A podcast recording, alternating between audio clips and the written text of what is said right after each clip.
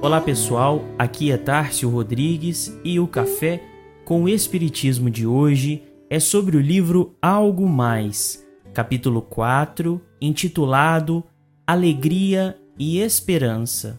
Psicografia de Francisco Cândido Xavier, onde Emmanuel nos diz: Beneficência é também viver corajosamente com esperança e alegria pensa nos acidentados da alma, os que foram atropelados pelas grandes provações nem sempre se reconhecem tão fortes, a ponto de te dispensarem o socorro espiritual.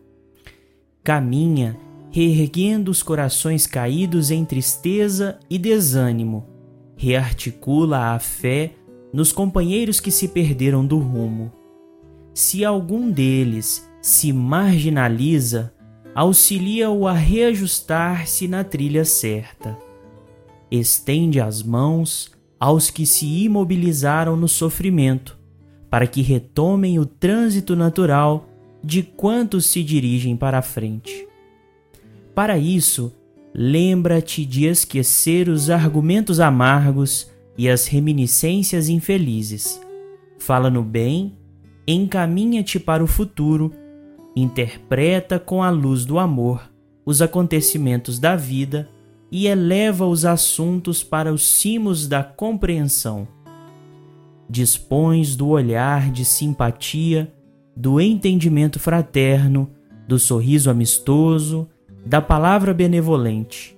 Reaquece a confiança nos irmãos que esmorecem ao contato dos problemas do mundo e ajuda-os a refletir na bondade divina que nos acolhe a todos. Não te detenhas, caminha avivando a chama da alegria por onde passes. Nesta mensagem, Emmanuel traz a caridade e a beneficência veiculada através da alegria que desperta a esperança nos corações amigos.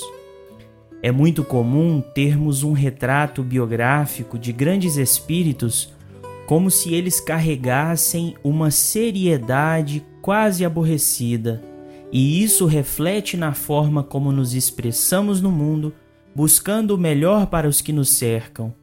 Na questão 242 de O Consolador, Emmanuel nos traz uma imagem de Jesus sempre apoiada na alegria apesar da constante seriedade com que lidava com as imperfeições humanas. Ele diz que sua primeira revelação foi nas bodas de Caná, entre os júbilos sagrados da família.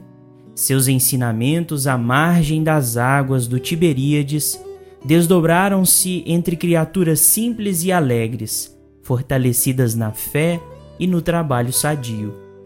Como nos mostra a reflexão a alegria é sempre o retrato da esperança sincera e da harmonia nas relações humanas. É uma forma de caridade e, sem dúvidas, um meio de contribuirmos para aumentar a felicidade daqueles que dividimos a caminhada. Como conclui Emmanuel, se não trazes consigo fontes de consulta capazes de renovar-te os conhecimentos, e nem podes ouvir de imediato os mentores da sabedoria que te reformulem o verbo para a exaltação do bem, medita contigo mesmo e perceberás que da erva esquecida no campo, aos sóis que resplendem no espaço cósmico, tudo te falará de alegria e de esperança na criação de Deus. Fiquem com Deus e até o próximo episódio do Café com o Espiritismo.